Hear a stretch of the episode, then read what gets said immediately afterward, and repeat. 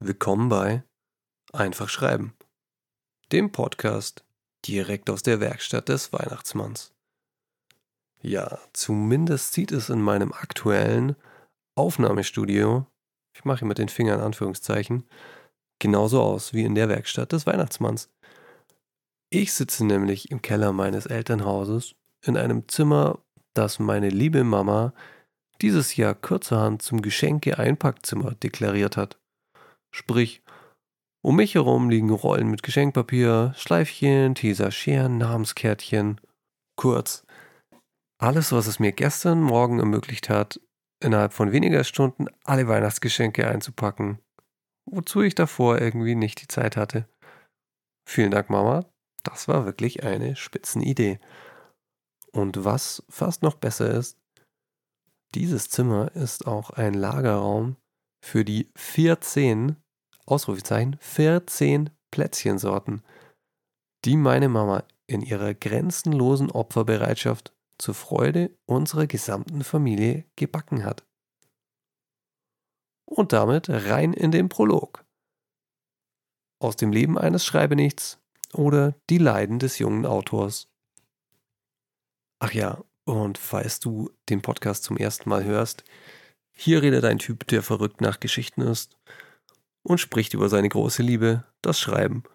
Er teilt seine Erfahrungen sowie die besten Schreibtipps der letzten 2000 Jahre, die er von viel klügeren Leuten geklaut hat, um damit allen Seelenverwandten, sprich Autoren, Hobbyautoren und allen, die es werden wollen, beim Schreiben zu unterstützen ihnen Schreibhindernisse aus dem Weg zu räumen, ihnen Mut zu machen und wo nötig zu inspirieren. Und dann gibt es natürlich noch die lieben Menschen aus meinem Freundes- und Familienkreis, die mir immer wieder sagen, Schreiben ist nicht so mein Ding, aber ich höre deinen Podcast gerne an. Und diese Menschen haben in meinem Herz einen ganz besonderen Platz. Jetzt aber rein ins Leben des Schreibenichts. Weihnachten ist in diesem Jahr wieder wunderschön. Seit zwei Tagen verbringe ich jede Minute mit geliebten Menschen, verschlinge dabei Berge von Plätzchen und werde dabei mit mehr Geschenken bedacht, als irgendjemand verdient hat. Noch dazu habe ich den Alltagsstress in Rekordzeit abgeschüttelt und der Dezember, der hatte es wirklich in sich. Aber jetzt fühle ich mich, als hätte ich eine Woche Urlaub hinter mir na, und wie lief meine Schreibwoche? Also, ich bin zufrieden. Ich habe fast jeden Tag an einer super kurzen Kurzgeschichte äh, oder auch Flash Fiction genannt geschrieben. Sie ist etwas länger geworden als zunächst gedacht, aber am Ende bestimmt die Geschichte, wo es hingeht. Flash Fiction war zwar der Aufhänger oder der Anlass, aber wenn die Geschichte am Ende 5000 Wörter statt 1000 lang ist, dann werde ich sie nicht enttäuscht in den Papierkorb stopfen. Ich habe mich an meinem eigenen Writing Prompt von letzter Woche versucht. Das da lautete, jemand entdeckt an seinem Schlüsselbund einen fremden Schlüssel. Und bei mir hat sich darüber eine kleine Eifersuchtsgeschichte entsponnen, die ich dann gern teilen werde, wenn sie fertig ist. Bislang habe ich die erste Version heruntergeschrieben und jetzt muss ich noch ein bisschen nachbessern, die Sprache verdichten und so weiter. Aber soweit gefällt mir meine Idee ganz gut. Um noch ein kleines bisschen weiter auszuholen. Wo befinde ich mich eigentlich auf meiner persönlichen Autorenreise, auf meiner ja, Entwicklung als Schreiberling? Also, ich habe ja die letzten zehn Jahre plus X als Redakteur und Texter, später als Redaktionsleiter gearbeitet. Also mit dem Schreiben, Redigieren, Beauftragen von redaktionellen und Werbetexten mein Geld verdient. In diesem Bereich des Schreibens und auch mit kreativen Prozessen habe ich also durchaus ein wenig Erfahrung. Was ich in all den Jahren aber vernachlässigt habe, ist das kreative Schreiben. Und darin übe ich mich gerade. Theoretisch bringe ich aus meinem Literaturwissenschaftsstudium die ein oder andere Erfahrung aus der Analyse von Texten mit. Aber die praktische Umsetzung kam leider viel zu kurz bisher. Derzeit ist mein Ziel, möglichst jeden Tag zu schreiben. Und dabei schreibend herauszufinden, welche Themen und Textformen mir am meisten liegen und dabei auch meinen Stil zu entwickeln. Ich hatte zuvor mal das Ziel, einen Roman zu schreiben. Aber das hat mich persönlich ehrlich gesagt ziemlich gehemmt. Mein Ziel ist deshalb erstmal meine Art des kreativen Schreibens zu entdecken. Zunächst mal mit kürzeren Textformen und dann mal schauen. Früher oder später werde ich mich wieder an größere Projekte wagen, da bin ich sicher. Oh ja, noch eine Sache, über die ich mich in dieser Woche sehr gefreut habe. In einer Podcast-Folge vor ein paar Wochen, in der es über das Schreiben mit der Hand versus Schreiben mit der Tastatur ging, da habe ich über mein E-Ink-Tablet gesprochen. Und ich habe mich darüber beklagt, dass mir eine Verbindung zwischen dem Schreiben von Hand und dem Schreiben mit der Tastatur fehlt. Also dass ich gern fließend wechseln würde, dass ich etwas mit der Hand schreibe und das sollte dann als Tastatur geschrieben erscheinen und da möchte ich es da weiter bearbeiten können und so weiter. Und es scheint so, als hätte der Hersteller meines E-Ink-Tablets Supernote die Podcast-Folge gehört, denn pünktlich vor Weihnachten wurde ein Update veröffentlicht, mit dem ich jetzt meine Handschrift, zumindest wenn ich noch ein bisschen hübscher schreiben übe, mit einem Klick in maschinengeschriebene Seiten verwandeln kann und die dann eben am Computer weiter bearbeiten. Und das war für mich wirklich ein kleines erstes Weihnachtsgeschenk. Vielen Dank, Supernaut. PS, das ist wirklich keine bezahlte Werbung. Ich bekomme von niemand Geld, um irgendwas in dieser Sendung zu sagen. Wenn, dann bekomme ich überhaupt Geld von Leuten, damit ich bestimmte Sachen nicht in der Sendung sage. Jetzt aber weiter mit Kapitel 1. Mindset und Schreibphilosophie. Nachdem ich uns allen letzte Woche eine extra lange Folge beschert habe, möchte ich es dieses Mal nicht so lang machen. Deshalb handle ich diesen Bereich ganz kurz ab. Mein Mindset-Tipp der Woche ist, Fun first. Und zwar immer. Schreiben sollte in erster Linie Spaß machen. Auch wenn du Erfolg damit haben willst. Also auch wenn du finanziellen Erfolg damit haben willst, sollte am Anfang immer der Spaß stehen, finde ich. Denn wenn es dir Spaß macht, dann fällt es dir leichter, das heißt du bist produktiver und das Ergebnis ist in der Regel auch besser. Wenn es dir also keinen Spaß macht, dann suche nach einer Art, einem Thema, einem Schreibprozess, mit dem es dir Spaß macht. Und weiter geht's zu Kapitel 2 Handwerk, mein Werkzeug der Woche. Mein lieber Freund Balthasar Buchs hat mir vor ein paar Wochen von einer Herausforderung erzählt, vor der er öfter steht. Es ist jetzt keine Herausforderung, die ihn regelmäßig in die Knie zwingt, aber sie beschäftigt ihn doch ein bisschen. Balthasar Buchs ist Spielleiter in verschiedenen Rollenspielgruppen. Das heißt, er ist sowas wie der Chief Storyteller. Er spielt sozusagen die ganze Welt. Wenn seine Rollenspielgruppe, also die Spieler in dieser Gruppe, zum Beispiel ein Gebäude betreten, dann beschreibt er ihnen dieses Gebäude. Und er meinte mal, man kommt oft in die Situation, dass man so etwas Banales wie einen Gang beschreiben muss, und das will man natürlich atmosphärisch machen, um die Fantasie der Spieler anzuregen. Aber je öfter man einen Gang beschreibt, umso mehr hat man eben das Gefühl, sich zu wiederholen. Ja, was fällt mir dazu halbwegs Kluges ein? Personifikation. Die Personifikation ist ein Stilmittel und sie bedeutet, dass man Gegenständen, Orten, ja, leblosen Dingen Eigenschaften von Menschen gibt, sie als Menschen auftreten lässt. Das kann ein Gang sein, ein Schlüssel, ein Hut, ein Schloss, ein Ring. Warum sollte man das tun? Nun, es ist so. Wir Menschen sind vor allem auf die Wahrnehmung anderer Lebewesen geeicht, weil sie evolutionär gesprochen in unserem Überleben oder für unser Überleben die größte Rolle gespielt haben. Allen voran andere Menschen mit anderen Menschen klarzukommen, das war unser Erfolgsgeheimnis in der Evolution. Der Mensch ist weder das stärkste, noch das schnellste, noch das genügsamste Tier, aber wir können super zusammenarbeiten. Dafür müssen wir aber miteinander klarkommen. Entsprechend ist unser Gehirn auf den Umgang mit Menschen ausgelegt.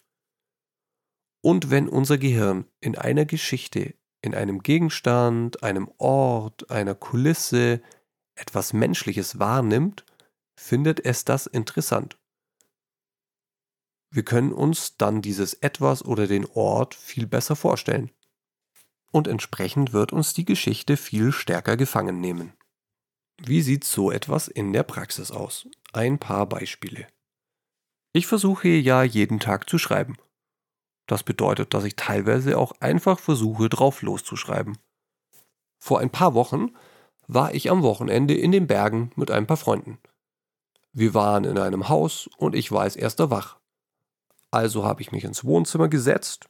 Ich liebe es, als erster wach zu sein, wenn alle noch schlafen und die ersten Stunden des Morgens zu nutzen, vor allem zum Schreiben. Ich habe dann auch immer schon das Gefühl, etwas erreicht zu haben, bevor der Tag eigentlich so richtig beginnt. Also, ich habe mich ins Wohnzimmer gesetzt, mit einem wunderschönen Panoramablick auf die Berge. Und da habe ich losgeschrieben. Mir kam der ausgelutschte Spruch, der Berg ruft in den Sinn. Dass ein Berg ruft, ist erstmal gar nicht so schlecht.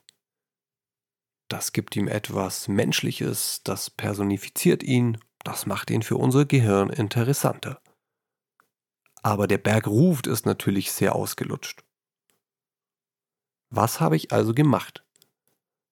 Mein Berg hat nicht gerufen, er hat geflüstert. Und das hat auch etwas mit mir als Autor gemacht. Das hat meine Fantasie angeregt. Ich hatte direkt eine Vorstellung vom Berg im Kopf. Er war jetzt nicht mehr dieses Felsmassiv, sondern er war eine Person. Er flüstert, weil er hinterhältig ist. Er flüstert den Menschen etwas ein, um sie zu manipulieren. Und schon hatte ich einen guten Treiber für meine kleine Geschichte. Aber wer bin ich schon, dass du auf mich hören solltest?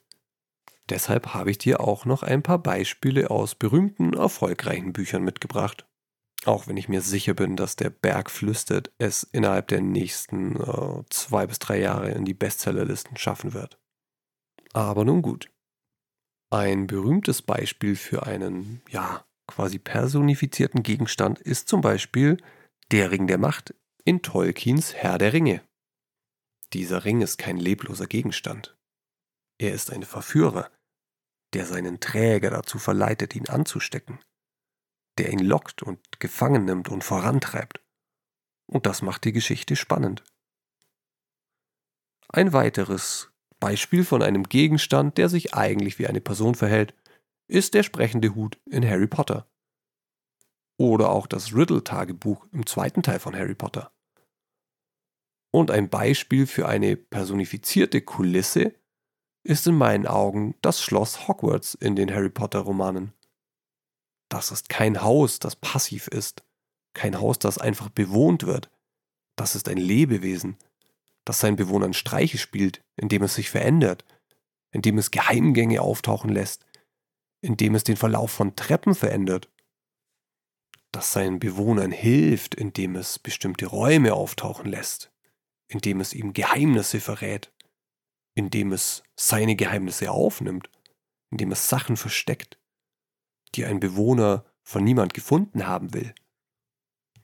Man muss an dieser Stelle dazu sagen, dass diese Beispiele vielleicht für einen Literaturwissenschaftler keine Vollblut-Personifikationen sind, denn eine richtige Personifikation würde bedeuten, dass der Gegenstand wirklich als Person agiert wie es zum Beispiel die griechischen Götter tun, die in meinen Augen Paradebeispiele für Personifikationen sind. Denn im Grunde genommen stehen diese Götter eigentlich für abstrakte Prinzipien, wie der Kriegsgott Ares oder Hades, der Gott der Unterwelt, oder sie stehen für Naturgewalten wie Poseidon, der Gott des Meeres.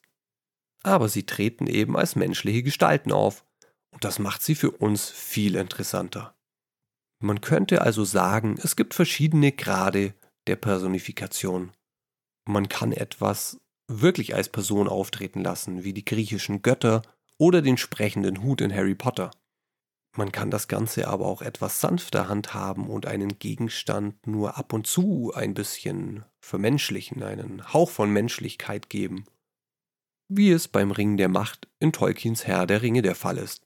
Oder wie wir es auch von vielen ausgelutschten Metaphern kennen, wie dem Wind, der in den Blättern raschelt, welchen Grad der Personifikation du wählst und dem Effekt, den du erzielen willst. Aber egal, was du vorhast, die Methode ist immer dieselbe. Lass deine Gegenstände, Kulissen, Orte handeln. Grammatikalisch gesprochen, mach sie zum Subjekt in einem Satz und gib ihnen ein Verb. Aber natürlich kein totes, sondern ein lebendiges Verb, das du ebenso gut einem Lebewesen geben könntest. Lass sie starren, lass sie drohen, lass sie verführen. Lass sie flüstern. Das ist mein Handwerk der Woche. Lass deine Gegenstände und Kulissen lebendig werden. Und mein Bonustipp? Die erste Idee, das erste, was dir dabei in den Sinn kommt, ist in der Regel nicht so gut. Denn das erste ist meist ein ausgelutschtes Klischee, das wir schon tausendmal gehört haben, wie der Berg ruft. Genau deshalb kommt es uns ja als erstes in den Sinn. Aber man kann sowas ziemlich einfach spannender machen, indem man es leicht abwandelt. Der Berg ruft nicht, der Berg flüstert. Und damit zu Kapitel 3 Inspiration Fundstücke, Writing Prompts und Co. Diese Woche mit einer sehr kurzen und kurzweiligen Flash-Fiction-Geschichte von Jessica Chuli, die sie mir freundlicherweise gemailt hat und die ich dir nicht vorenthalten möchte. Ausgangspunkt für ihre Geschichte war das Wort Zug. Und die Geschichte geht so. Du musst pusten, rief er. Doch sie leckte sich genüsslich die Lippen. Ein leises Aufstoßen und eine schillernde Seifenblase flog aus ihrem Mund. Kichernd nahm sie einen weiteren Zug durch den Strohhalm. Ende der Geschichte. Jessica ist etwas gelungen, das ich nicht geschafft habe. Sie hat sich kurz gefasst. Ich finde, ihr ist damit ein wunderbares Beispiel für eine sehr kurze Variante von Flash Fiction gelungen. Die Geschichte hat einen deutlichen Konflikt, sie hat ein pointiertes Ende und der Großteil wird der Vorstellung des Lesers überlassen. Hat dich das auch zum Flash Fiction Schreiben motiviert? Schick mir deine Geschichte gern per Mail an geschichtenmacher.posteo und ich lese sie in meinem Podcast vor. Wenn du möchtest, gibt es jetzt noch eine kleine Hausaufgabe für dich, passend zum Werkzeug der Woche. Schreibe in 200 Wörtern Länge die Beschreibung eines Gegenstandes, Ortes oder von sonst etwas, das eigentlich leblos ist. Erwecke es darin aber zum Leben. Gib ihm menschliche Eigenschaften. Lass es handeln. Und Beschreibung ist natürlich das falsche Wort. Du sollst keine Beschreibung verfassen, sondern Handlung. In diesem Sinne schließe ich mit dem Nachwort. Vielen Dank fürs Zuhören. Wenn dir die Folge gefallen hat, dann lass mir doch gerne ein paar Sterne da oder abonniere den Podcast. Wenn es dir nicht gefallen hat, dann schick mir unbedingt eine Mail an geschichtenmacher.posteo.de und sag mir, was ich falsch gemacht habe. Wir hören uns im neuen Jahr und ich freue mich schon riesig drauf. 2023 wird richtig, richtig gut. Bis dann.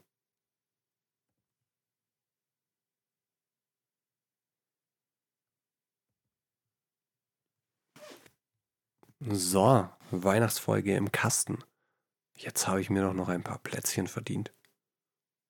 Eigentlich sagt man hier Plätzle oder Läuble. Wie heißt das eigentlich woanders? Oh, mal in Wikipedia suchen. Hm. Keks. Okay, langweilig. Im Schweizerdeutschen wird das Gebäck auch Gürzi, Gürzli, Krömli genannt. In Süddeutschland auch Platzerl, Brätler, ja, Läuble, genau kenne ich, Gurtel und in der Schweiz vereinzelt auch Brötle. Ja, okay, in den USA Cookies, langweilig, Großbritannien Biscuits. Na, aber dann doch lieber Läuble. 14 Sorten. Echt verrückt.